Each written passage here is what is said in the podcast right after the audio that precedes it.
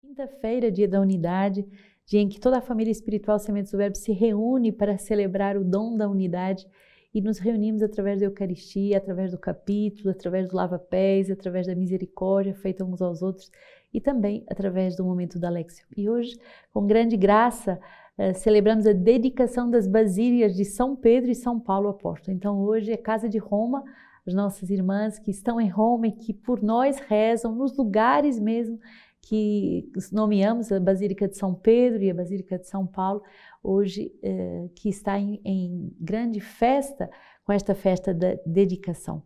Alegria também de ter apresentado ao Papa, quando estive em Roma, o nosso compêndio e ele já chegou belo, belo, belo. Ninguém me tira a vida, eu a dou livremente. Certamente esse é o legado de São Pedro, de São Paulo e de tantos santos que nos ensinam a dar a vida por Jesus até o fim. Santo Padre, quando lhe entreguei uh, os livros do Diácono Jorge, as nossas revistas Toleled e também o, o compêndio da Lexia Divina, ele dizia com um ar todo uh, emudecido: Permé, permé, permé, para mim, para mim, mais um presente. Então, com grande alegria, recebemos também a sua bênção para todo esse projeto de evangelização.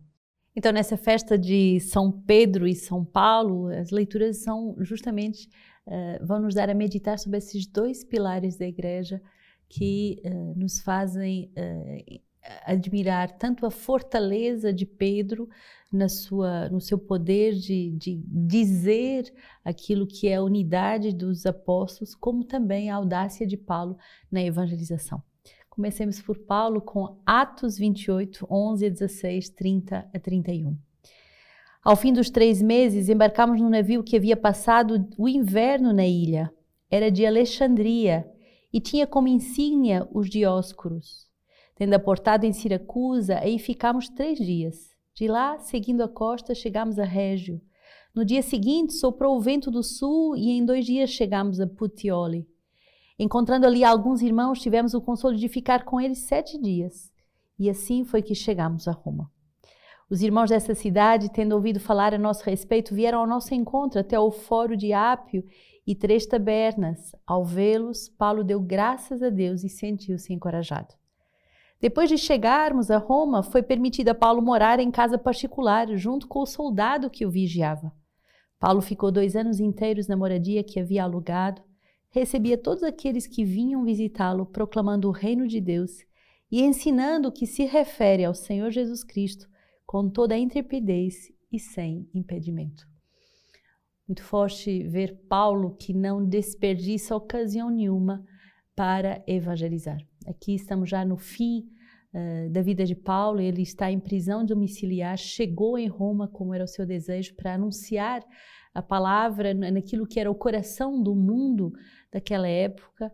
Era a grande cidade de Roma, o grande império uh, dos romanos, e aí Paulo nesse lugar, nessa prisão domiciliar, ele vai uh, testemunhar a tempo e a contratempo sobre a palavra de Deus. E é muito bonito a palavra que vai dizer no livro dos Atos, com toda a intrepidez e sem impedimento. Quer dizer que não é a prisão de Paulo, não é o, a, vigia, a vigilância sob a qual ele estava submetido, não é os constrangimentos ou os inimigos que algemavam a palavra. Ao contrário, Paulo, numa grande liberdade interior, numa grande audácia, numa grande parresia, ele anunciava a tempo e a contratempo a palavra de Deus a todos aqueles que o procuravam, através da pregação e também, certamente, através do acompanhamento espiritual. Então, pensamos a Paulo essa grande audácia da evangelização, de não perdermos tempo, de não arranjarmos desculpas para a evangelização, de não dizermos que é difícil, que não dá certo, que o povo de hoje é mais difícil do que o povo da época. Ao contrário, encontremos um grande consolo daqueles que acolhem a palavra de Deus e que dão oportunidade para que o verbo seja anunciado. Salmo 97. Cantai ao Senhor um cântico novo, pois ele fez maravilhas. Sua direita o salvou e o seu braço santo. O Senhor fez conhecer sua salvação, revelou sua justiça aos olhos das nações. Lembrou-se de seu amor e fidelidade em favor da casa de Israel. Os confins da terra contemplaram a salvação do nosso Deus. Aclamai o Senhor, ó terra inteira, dai gritos de alegria.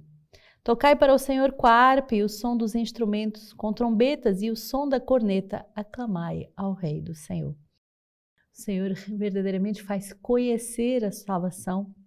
Ele revela o seu amor, a sua palavra aos olhos das nações e ele faz isso através de apóstolos audaciosos que anunciam a tempo e a contratempo a sua palavra. Por isso toda a terra, a terra inteira pode gritar de alegria quando ah, vemos ah, novas fundações e recentemente tivemos a Casa de Roma, a Casa dos Idosos aqui uh, em, em, Nova Iguaçu, também a Casa da Ásia que se prepara, mas quando vemos novas fundações é como a alegria, o júbilo de ver a terra inteira escutando a palavra do Senhor.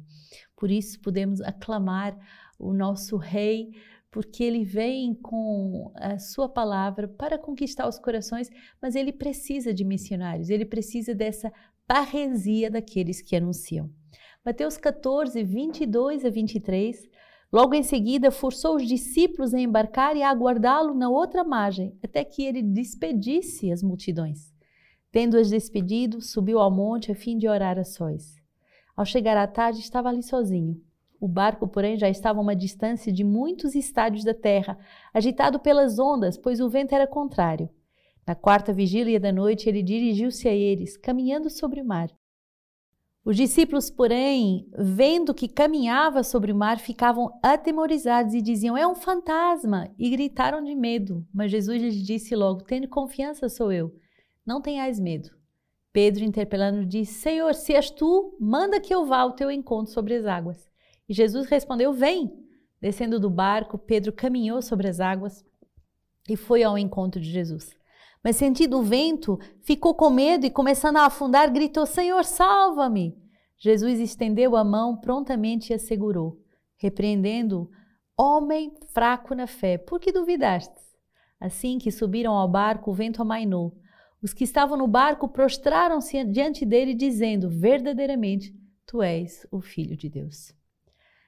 É muito impressionante esse recito do, de Mateus que vem agora nos focar sobre a pessoa de Pedro.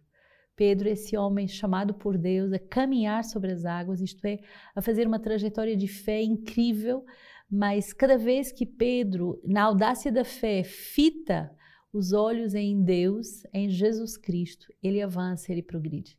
E quando Pedro olha para si, quando Pedro olha para a sua miséria, para o seu nada, ele afunda. Então, eh, Paulo nos dá essa abertura da evangelização, esse, essa audácia uh, de evangelizar a tempo e a contratempo, e Pedro nos ensina essa audácia da fé, a audácia de caminhar sobre as águas, a audácia de não olhar para cima, mas de fitar os olhos em Jesus Cristo. Essas duas colunas, Pedro e Paulo, Paulo e Pedro, devem ser os pilares da nossa fé, devem ser os pilares da nossa vida cristã, devem ser os pilares da nossa comunidade. E é uma grande alegria uh, nessa festa podermos ter as nossas irmãs em Roma que justamente visitam e rezam por nós nessas duas catedrais basílicas papais para, né, perdão, nessas duas basílicas papais para juntamente com a graça de Pedro e Paulo sobre os apóstolos, sobre o túmulo dos apóstolos Pedro e Paulo, pedir essa graça de parresia, de audácia, de fé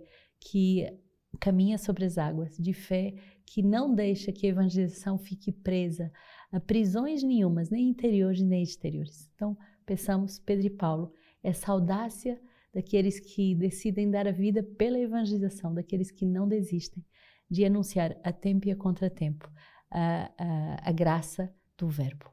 Do comentário do Cântico dos Cânticos, hoje, com São Gregório Nissa, é o bispo do século IV que vem nos dar essa leitura patrística. Onde apacentas, ó bom pastor?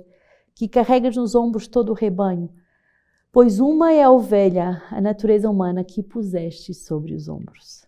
Mostra-me o lugar da quietude, leva-me à erva boa e nutritiva, chama-me pelo nome, e assim eu que sou ovelha ouvirei a tua voz. E por causa da tua voz, dá-me a vida eterna. Mostra-me a mim, o amado, o amado da minha alma. Que bonito uh, saber que o Senhor é como esse bom pastor e ele vem para nos pastorear e pôr toda a sua, toda a nossa natureza humana sobre os seus ombros, porque Ele quer nos elevar, Ele quer nos conduzir à união com o Pai. Que o Senhor abençoe nessa quinta-feira toda a comunidade uh, Sementes do Verbo, né, em todas as nossas casas, nessa alegria dessa grande reunião da família espiritual que vamos viver nos próximos dias, no início uh, de dezembro, mas já no final de novembro, com os retiros uh, dos guardiões, com os retiros daqueles que se preparam para momentos fortes de engajamento, também para casamentos, para também uh, nos reunirmos com o Conselho Geral. Então, momentos fortes de reunião da família espiritual. Rezem por nós e nós também rezamos por cada um.